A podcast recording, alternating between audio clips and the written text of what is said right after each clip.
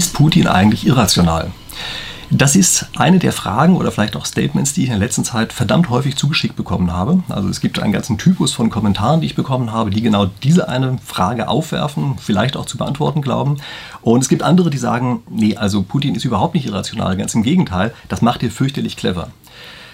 Das sind die Sachen, denen ich hier in diesem Video einfach mal so ein bisschen nachgehen möchte. Wie gesagt, ich gehe da auf die Kommentare ein, die mir zugeschickt worden sind. Ich habe zwei Videos bereits gemacht, die sich mit diesem Thema beschäftigen, also mit den Hintergründen zu den Anschlägen auf diese Nord Stream Pipeline beschäftigen. Ich habe das aus Sicht der Spieltheorie analysiert, genauso werde ich das hier also auch machen. Wir werden hier also aus Sicht der Spieltheorie analysieren, ist das eigentlich jetzt ein Rationalverhalten, was wir da beobachten können, was können wir daraus schließen? Also nur zu Ihrer Information, falls Sie es nicht schon wissen, Spieltheorie ist sozusagen angewandte Rationaltheorie. Man geht da sehr oft von rationalen Spielern aus.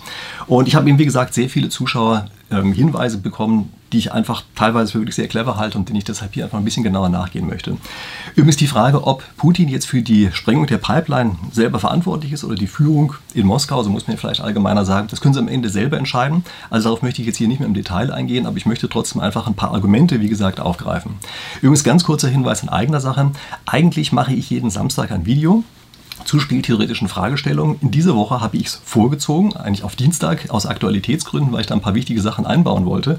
Und ich habe sozusagen einen Aushang gemacht, ähm, wo drin steht, meine Samstagsvorlesung wurde verlegt auf Dienstag. Das haben aber einige nicht mitbekommen und haben mich also angeschrieben, haben gesagt, um Gottes Willen, wir können doch nicht auf diese Samstagsvorlesung in Anführungsstrichen, also mein Samstagsvideo verzichten. Machen Sie doch noch eins. Also gut, äh, ich habe jetzt zum Glück gerade noch ein bisschen Zeit gefunden, daher mache ich das und ich finde auch, wie gesagt, diese Zuschauerkommentare so interessant, dass ich darauf einfach hier eingehen möchte. Ein Typus von Kommentaren möchte ich Ihnen gleich mal vorweg vielleicht nennen, der nur ein bisschen indirekt damit zu tun hat, aber trotzdem sehr wichtig ist. Nämlich ich kriege ganz viele Kommentare vom Typus, Ihre Darstellung ist ja vollkommen einseitig. Die Sachen sind doch vollkommen klar und dann kommt halt irgendetwas raus und dass irgendwelche anderen Argumente noch genannt worden sind, das wird dann also als einseitig empfunden. Was passiert ist, dass in diesen Kommentaren anschließend eine Liste kommt, mit teilweise übrigens auch guten Argumenten, aber nur für eine einzige Richtung. Also dann stehen lauter Argumente da, warum es die Russen gewesen sein müssen. Oder stehen lauter Argumente da, warum es nur die USA gewesen sein können. Wie gesagt, solche Argumente können sinnvoll sein. Aber wenn wir uns fragen, was ist denn eine einseitige Darstellung, dann müssen wir einfach wissen, immer dann, wenn nur aus einer Richtung Argumente kommen, dann ist diese Darstellung einseitig. Und es ist eben gerade nicht einseitig, noch die andere Seite mit dazuzunehmen, also andere Sichtweise mit dazuzunehmen und sich zu überlegen, ob es denn einfach auch anders sein kann. Also das ist gerade nicht einseitig. Das heißt also, diejenigen, die mir eine völlig einseitige Liste schicken, sind häufig diejenigen gewesen, die mich als äh, einseitig bezeichnet haben, weil ich beide Seiten gesehen habe. Und sorry, das ist paradox. Also in dem Augenblick, wo Sie mir Listen zuschicken, also machen Sie das gerne, ja, wenn da noch neue Sachen drinstehen. Sie sehen ja, ich greife die ja hier auch auf, das sind ein paar neue Argumente. Also ich finde das schon interessant, solche Sachen zu sehen. Aber überlegen Sie sich, ob Sie einseitig sind oder nicht. Und wichtig halte ich es, dass man am Ende abwägt. Also am Ende, nachdem man sich die ganzen Argumente zusammengetragen hat, nicht vorher. Also nicht vorher sagen, ich weiß schon, was rauskommt und dann nur noch selektiv eine äh, Einrichtung von Argumenten überhaupt zuzulassen. Okay, also das nur als ähm, kleine Bemerkung vorab. Das ist ein Thema, was so umfangreich ist, könnte man auch ganz eigene Videos zu machen. Mache ich vielleicht auch irgendwann mal, aber jetzt steigen wir mal ein mit dieser Behauptung, wir können mit der Spieltheorie mit Putin überhaupt nichts anfangen, denn Putin ist ja irrational. Also diese Position macht es sich für meine Begriffe zu leicht. Wir haben das ganz häufig so in solchen Entscheidungssituationen dieser Art, dass wir den anderen einfach als irrational empfinden. Das sagt aber sehr häufig mehr etwas über uns aus als über den anderen. Also ich möchte Ihnen dazu einfach eine Sache erzählen, die bei mir häufig in den Hörsälen auftaucht. Da spiele ich solche Entscheidungssituationen in verschiedensten Formen mit Studenten durch. Also die sind in Gruppen, spielen dann gegeneinander, wissen aber in aller Regel nicht, wer die entsprechende Gegengruppe ist. Oder Gegengruppen können auch manchmal mehr als zwei auf einmal sein. Und da kommt ganz häufig auch dieses Statement, was sollen wir denn hier mit der Spieltheorie? Die anderen sind halt irrational, da können wir nichts machen. Ich bin ganz überzeugt davon, dass die anderen auf jeden Fall verrückt sein müssen und dann ist aber das Erstaunliche, dass es beide Seiten sagen. Also jede der Seiten, die gegeneinander spielen, sagen, nee, die anderen, das sind die, die verrückt sind. Wie gesagt, die wissen ja nicht, wer die anderen sind, ja, aber die sind sich ganz sicher, die anderen sind verrückt. Und jeder ist davon überzeugt, dass der andere verrückt ist. Und daran merken sie schon, damit macht man sich es in aller Regel wirklich einfach viel zu leicht. Es kann nicht die Grundlage einer Theorie sein, dass man sagt, die andere Seite handelt generell gegen die eigenen Interessen, weil die ja verrückt sind. Das ist einfach keine sinnvolle Theorie. Ähm, denn wer würde das schon machen? Es kann natürlich passieren, dass irgendeine Seite Fehler macht. Klar kann das passieren. Und bei Putin bin ich mir auch sehr sicher, dass er Fehler gemacht hat. Also dieser Einmarsch in die Ukraine war sicherlich ein ganz dummer Fehler, den er gemacht hat. Und das ist ja auch das erste Video, was ich dazu gemacht habe zu diesem Thema. Da ist ja auch ganz klar rausgekommen, dass er besser die Finger davon lassen sollte und er hätte es mal besser getan. Aber das ist eine ganz andere Geschichte. Fehler können passieren und wenn man dann drin ist, heißt das aber noch lange nicht, wenn man einmal einen Fehler gemacht hat, dass man dann in der Zukunft nur noch Fehler macht. Das ist einfach absurd, diese Annahme. Das heißt also, wie kommt es eigentlich, dass wir andere Seite, die andere Seite plötzlich trotzdem als irrational empfinden? Nun zum Beispiel deshalb, weil sie einfach andere Präferenzen hat. Also sehr häufig ist es so, dass wir eigene Präferenzen über die anderen drüber stülpen. Einfach denken, die müssen das gleiche gut finden wie wir. Aber es ist oft gar nicht so, die finden andere Sachen gut. Und da handeln sie natürlich auch anders. Ja? Und da verstehen wir überhaupt nicht, was die tun, weil wir nicht verstanden haben, was sie gut finden. Oft ist es auch so, dass die anderen einfach andere Informationen haben als wir. Das wird ganz oft vergessen, dass natürlich unterschiedliche Seiten in solchen Entscheidungssituationen andere Informationen haben können.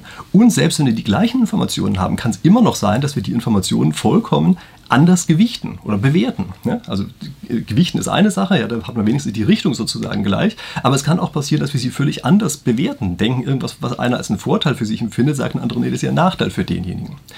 Und äh, ich möchte jetzt hier einfach auch ein paar, auf, wie gesagt, auf ein paar Sachen eingehen, ähm, wieso für meine Begriffe gerade auch die Bewertungen, die Putin vornimmt, teilweise andere sind, als sie in normalen Zeiten erfolgen oder auch anders, als vielleicht andere Spieler sie zum gleichen Zeitpunkt vornehmen würden, wenn sie es nur aus ihrer eigenen Perspektive betrachten. Ja, also Putin hat sozusagen gute Gründe dafür, bestimmte Dinge anders zu bewerten, die gleichen Informationen anders zu bewerten, als Beobachter, die von außen her drauf gucken. Und dafür gucken wir uns als erstes eine Sache an, auf die ich ja auch schon häufiger hingewiesen habe in diesem Zusammenhang mit der Sprengung von dieser Pipeline Nord Stream dass da möglicherweise ein Signal dahinter steht. Und das ist natürlich nicht nur möglicherweise, also das ist auf jeden Fall ein Signal, also von irgendwem an irgendwen. Und diese Signaltheorie, die habe ich auch in anderen Videos schon erwähnt, also ich verlinke Ihnen das auch einfach nochmal, dass Sie da reingucken können. Ähm, und das Ergebnis, was ich bisher immer hatte, ist, die Verwendung eines solchen Signals wäre, also dieses ein Signal, es wäre zu teuer gewesen. Also man könnte das, die gleiche Information übermitteln mit einem billigeren Signal für den Sender. Also aus russischer Sicht jetzt. Ja? Also Putin hätte sozusagen das gleiche äh, Signal schicken können, hätte aber weniger Kosten dafür in Kauf nehmen müssen. Und dann würde man natürlich sagen, das sollte das normalerweise auch gemacht werden. Und das neuartige Argument, was jetzt kommt, ist, dass das gesagt wird, nein, nein, das ist ein anderes Signal, als ich bisher immer gedacht habe. Das Signal bezieht sich auf den Einsatz von Atomwaffen. Und also wie geht das Argument? Das geht folgendermaßen, die Geheimdienste haben ja sicherlich eine relativ klare Vorstellung davon, wer es war. Keine Ahnung, ob die es genau wissen, aber sie werden zumindest einen sehr, also sagen wir, sehr eingegrenzten äh, Teilnehmerkreis haben, äh, von dem sie annehmen können, dass er das überhaupt gewesen sein kann. Wenn sie nicht auch irgendwelche Informationen haben, Privatinformationen, die wir natürlich nicht haben als Außenstehende, in denen ihnen ganz genau klar ist, wer das Ganze war. Also das ist ein Gewässer, das ist so gut überwacht, ja, das ist praktisch ausgeschlossen für meine Begriffe, dass man nicht zumindest mit ein bisschen Analyse das herausfinden kann, die ganze Sache. Also vollkommen klar, äh, dass hier diese Information in irgendeiner Form vorliegt. Ähm, also wie gesagt, bei den Geheimdiensten. Und was bedeutet jetzt also ein solches Signal? Also die Geheimdienste wissen das, der Rest der Bevölkerung weiß es nicht. Was kann ein solches Signal bedeuten? Und kann beispielsweise sagen, passt auf Leute, wir schrecken auch nicht davor zurück, Sachen zu machen, die für uns richtig teuer sind. Also wir haben gar keine Angst davor, dass unser eigenes Land zerstört wird. Zum Beispiel unsere Pipelines. Ja, das ist ja im Augenblick das, was man sehen muss. Ja. Also wir haben gar keine Angst davor. Das ist sozusagen das russische Signal. Und wir sind so stark, dass wir uns selbst das leisten können. Deshalb passt auf. Passt auf, dass, weil das so ist, der Einsatz von Atomwaffen auf einmal plausibler wird. Ja, das könnte ein solches Signal sein. Und das ist, wie gesagt, eine Interpretation, die im Augenblick genannt wird und von der ich sagen würde, die ist insofern bemerkenswert gegenüber dem, was ich bisher gesagt habe, als sie ein, ein Szenario schildert, in dem die Kosten eben gerade nicht zu hoch gewesen sein können für das Signal. Ja, also ein zentrales Argument bisher bei mir war ja immer, dass ich gesagt habe, Signal senden schön und gut, aber die Kosten dafür müssen im Verhältnis zu dem stehen, was man damit eigentlich überhaupt nur erreichen kann. Wenn das die Information ist, die übermittelt werden soll, also wir haben keine Angst davor, dass unser eigenes Land zerstört wird, wenn das die Information ist, dann macht das dieses Signal zu gewissem Grad glaubwürdiger. Also das ist wie gesagt ein Argument, was ich eben in gewisser Weise bemerkenswert gefunden habe. Äh, ich mache mir übrigens diese Argumente hier nicht zu eigen. Ja? Also weder in der einen noch in der anderen Richtung mache ich mir die hier zu eigen. Es bleibt immer Ihnen überlassen, wie Sie das am Ende gewichten und bewerten, äh, je nachdem, wer sie dann glauben, wer am Ende sozusagen als Täter, als Übeltäter bei der ganzen Sache rauskommt. Ja? Ich möchte diese Argumente hier nennen. Gewichten müssen Sie sie diesmal selber. Also in anderen Videos habe ich am Ende so eine Gewichtungstabelle aufgestellt. Die kommt heute nicht. Ja? Heute müssen Sie die selber gewichten. Das nächste ist als neuartiges Argument, was mit reingekommen ist, die Risikoanalyse. Und hierfür muss man wissen, immer dann, wenn man irgendwelche Entscheidungen trifft, die mit Risiko behaftet sind, muss man sich natürlich überlegen, gehe ich denn dieses Risiko eigentlich ein? Und in aller Regel ist es so, dass Entscheidungsträger in solchen Situationen eher risikoavers sind. Das heißt also, die versuchen, Risiken zu vermeiden, wenn es denn irgendwie geht. Jetzt gibt es eine neuere Theorie, also so neu ist sie natürlich gar nicht mehr, weil sie auch schon ein paar Jahrzehnte alt ist, aber sie ist trotzdem sozusagen innerhalb der Wissenschaftsentwicklung ist sie eine neuere Theorie. Er nennt sich Prospect Theory darüber, wie wir Risiken gewichten. Und das ist ein ganz eigenes Thema. Also das ist wirklich eine große Geschichte, mache ich bestimmt auch noch irgendwann mal eigene Videos zu. Aber die, sozusagen die Kurzfassung davon ist folgende. Wir sind unter normalen Umständen risikoavers. Also wir versuchen Risiken zu vermeiden. Außer wenn wir uns im Verlustbereich befinden. Also dann, wenn es richtig gefährlich wird für uns. Ja, immer dann, wenn wir wahrnehmen, dass wir mit dem Rücken an der Wand stehen, dass wir bereits ins Hintertreffen geraten sind, dass wir irgendetwas verloren haben, lauter solche Situationen. In diesen Situationen werden wir auf einmal risikofreudig. Also dann vermeiden wir nicht mehr Risiken, sondern wir nehmen die Risiken gerade extra rein, weil es Risiken sind. Ja, das hat bestimmte Gründe, die dahinter stehen, dass wir in solchen Fällen risikofreudig werden. Das heißt also, es kann in einer solchen Situation passieren, dass man Entscheidungen trifft, die genau andersrum sind, als die, die man normalerweise treffen würde. Jetzt gucken Sie sich die Sache mal an. Putin ist natürlich im Augenblick eher im negativen Bereich. Also das ist ja nicht, das, der Krieg läuft ja nicht so, wie er sich das vorgestellt hat. Da können wir, glaube ich, inzwischen sehr sicher sein, dass der nicht so läuft. Und infolgedessen in trifft er nach dieser Theorie jetzt riskantere Entscheidungen, als er unter normalen Umständen treffen würde. Und das ist überhaupt nicht irrational. Das spricht sehr viel dafür, dass man das genauso machen sollte, aber es wirkt von außen her auf einmal natürlich ganz komisch. Also wenn Sie von außen her drauf gucken und sagen, wieso, ähm, das wäre doch ein Risiko, was ich nicht eingegangen wäre, übersehen Sie, dass aufgrund dieser Prospect Theory es ein Risiko ist, was der andere, dem im Rücken zur Wand steht, sehr wohl eingehen würde. Ändert das eigentlich die Einschätzung, ob äh, es aus russischer Seite äh, wahrscheinlicher geworden ist, dass jetzt die, also die russische Seite dahinter steht, dass Nord Stream gesprengt wurde? Also, dass man stärkere Risiken eingeht, das ist natürlich wirklich erstmal gegeben. Aber natürlich muss dahinter stehen, dass das, was man dafür kriegt, potenziell bekommen kann, natürlich immer noch irgendwie groß genug ist. Also sie gehen ja nicht nur ein Risiko ein, bei dem sie nur verlieren können, sondern sie gehen natürlich Risiken ein, bei denen sie auch die Möglichkeit haben, eben zum Beispiel richtig rauszukommen aus dem ganzen Schlamassel. Ja? Ähm, also infolgedessen sehe ich hier nach wie vor nicht, dass das gegeben ist in Zusammenhang mit dem Atomwaffenargument von vorher kann es vielleicht ein bisschen Sinn ergeben. Ja, also dass man auf einmal sagt, okay, also dieses Signal, was gesendet wird, ja, das führt zu einem sehr positiven äh, Endergebnis. Und infolgedessen ist das sozusagen ein, ein Gamble, ja, eine Wette, die man hier in diesem Fall eingeht, die sich vielleicht doch lohnen könnte für jemanden, der eben extrem risikofreudig geworden ist. Okay, also das ist ein Argument. Wie gesagt, die Gewichtung überlasse ich wieder Ihnen. Aber ich sage Ihnen erstmal, dass es dieses Argument gibt und dass das auch auf sozusagen wissenschaftlich sehr solider Basis steht. Ja? Also diese Prospect Theory, die ist äh, wahnsinnig anerkannt, gab es auch einen Nobelpreis für und sowas. Also das ist schon eine der wesentlichen Theorien, die heutzutage Basis für Entscheidungen sind. Nächster Punkt ist äh, der Zeithorizont. Also in allen rationalen Entscheidungen versuchen Sie natürlich, das, was Sie in der Gegenwart machen, abzuwägen gegen das, was in der Zukunft kommt. Und sehr häufig ist es so, dass Entscheidungen dazu führen, dass sie in der Gegenwart erstmal etwas Schlechteres haben und in der Zukunft dafür etwas Besseres bekommen. Also diese typische Investitionssache. Ja. Sie pflanzen heute, weiß ich, irgendwelches Getreide an und dann nach einiger Zeit kriegen sie es äh, in dem Augenblick, wo es rausgekommen ist. Ja. Die typische Entscheidungssituation. Und um das jetzt abzuwägen, sozusagen die Zukunft gegen die Gegenwart abzuwägen, dafür gibt es ein Verfahren, das nennt sich Diskontieren. Das ist grundsätzlich mathematisch genau das gleiche wie das, was Sie vom Abzinsen her kennen, also Ab- und Aufzinsen, wenn Sie irgendwelche Geldbeträge haben. Das ist das Diskontieren. Und Jetzt ist es so, ähm, dieses, dieser Diskontierungsfaktor, der da drin steckt, der sagt, wie stark man die Zukunft gegenüber der Gegenwart gewichtet. Und in dem Augenblick, wo Sie in einer akuten Krise drin sind, ist die Zukunft natürlich weniger wert als die Gegenwart. Also Sie haben erstmal stärkere akute jetzige Probleme als das, was Sie in der Zukunft haben. Und infolgedessen diskontieren Sie auf einmal die Zukunft wesentlich stärker.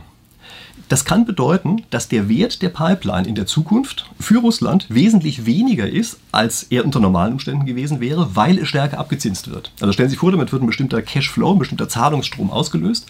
Jetzt wird er aber stärker abgezinst auf heute. Auf einmal ist dieser Zahlungsstrom weniger wert, nicht weil er ein anderer geworden ist, sondern weil auf einmal unsere Gewichtung zwischen Gegenwart und Zukunft eine andere geworden ist. Also in dem Fall aus russischer Sicht. Das Ganze macht es billiger sozusagen diese ganze Aktion durchzuführen. Also die Kosten der Zerstörung einer solchen Pipeline wird nach dieser Sichtweise geringer, weil ja die Abzinsung auf einmal stärker geworden ist. Also das ist ein für meine Begriffe recht interessantes Argument. Erstmal auch hier, wir müssen ganz klar sehen, das ist nicht irrational, das so zu machen, sondern es kann sein, dass man in solchen Situationen sehr wohl die Gegenwart plötzlich stärker gewichten muss. Gibt sowieso immer sozusagen zwischen verschiedenen Phasen unterschiedliche Gewichtung der Zukunft und der Gegenwart. Also es ist vollkommen rational, das so zu machen. Und in der Tat, es kann dazu führen, dass man hier eben eine Erklärung hat, die eben doch plötzlich diese Handlung, wenn sie denn von russischer Seite ausgegangen sein sollte, plötzlich für die Russen relativ billiger macht, als sie unter normalen Umständen gewesen wären. Okay, so, das waren meine Argumente, die ich jetzt interessant aus spieltheoretischer Sicht fand, die neu mit dazugekommen sind. Ähm, wie gesagt, Sie entscheiden darüber, wie Sie das am Ende gewichten. Also was Sie daraus machen. Ja, war es der eine oder war es der andere oder war es ein ganz dritter? Also ich habe die wüstesten Theorien inzwischen bekommen. Das können Sie einfach machen. Ich verlinke Ihnen in äh, der Videobeschreibung unten übrigens auch ein paar andere Videos, in denen diese Argumente auch in der einen oder anderen Form ausgeführt worden sind. Teilweise explizit, teilweise aber auch so, dass man sagen muss, okay, da muss ich sozusagen eine Stelle interpretieren und dann kommt man dazu, äh, dass das so ist, wie ich es jetzt eben hier gerade dargestellt habe. Schreiben Sie mir Ihre eigenen Anmerkungen und Hinweise gerne in die Kommentare. Also Sie sehen ja, auch das, was ich jetzt hier mache, das sind ja äh, Dinge, wo ich Kommentare einfach aufgegriffen habe. Also ich finde gerade diese Diskussion extrem wertvoll, die auf diese Art und Weise entsteht, ähm, weil wir nur damit neue Ideen entwickeln können. Ja, so ist das bei einem Schwarm, da kommen eben die neuen Ideen dazu. Übrigens interessanterweise auch gerade von einer einseitigen Sichtweise, die ich dann aber versuche zu einer, sagen wir mal, eher ausgewogenen Sichtweise in irgendeiner Form zu verbinden. Und Sie wissen ja, vergessen Sie nicht, es gibt Leute, die sich meine Videos so gerne ansehen, dass sie mich also ausführlich überredet haben, ein Video jetzt trotzdem noch zu machen am Samstag, obwohl ich es eigentlich verschoben hatte. Damit lohnt es sich vielleicht für Sie tatsächlich auch meinen Kanal zu abonnieren, damit wir uns dann hier in der Regel am Samstag wiedersehen, außer wenn ich gerade irgendeinen Aushang gemacht habe. Und darauf freue ich mich auf jeden Fall und bis dahin.